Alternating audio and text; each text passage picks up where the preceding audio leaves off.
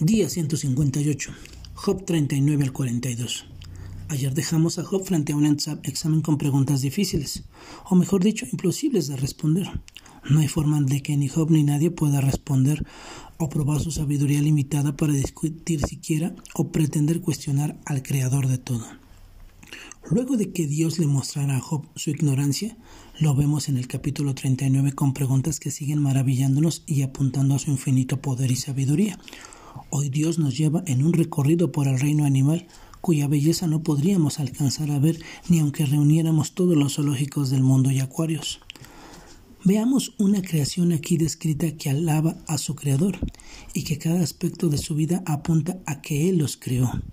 En los capítulos siguientes, Dios reta a Job y lo reprende, le hace ver lo insensato que ha sido en su discurso y le hace ver que al momento de Job insistir en su justificación, lo que hacía era mostrar a Dios como injusto.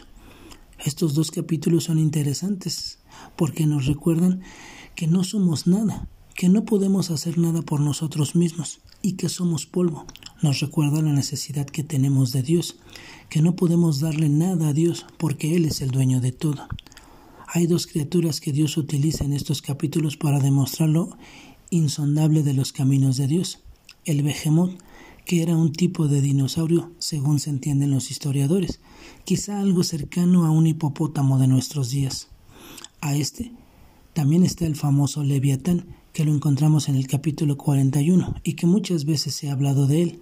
Creo que al utilizar estos dos criaturas, Dios le recuerda a Job y a nosotros nuestra pequeñez delante de un Dios como el nuestro.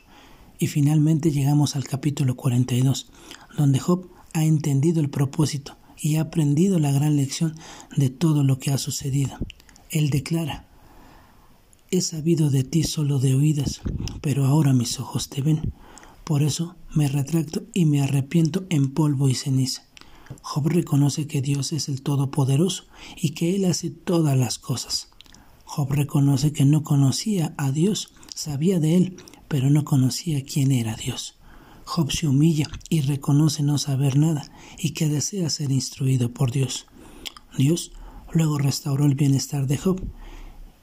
Y es maravilloso oír que dice que Job oró por sus amigos.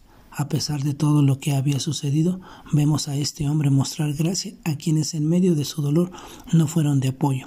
Recordemos que la oración produce reconciliación, perdón y restauración. Aunque Dios restaura todo a Job, no siempre o no es una regla que esto siempre suceda. Todo está en manos de Dios y Él tiene el control de todas las cosas.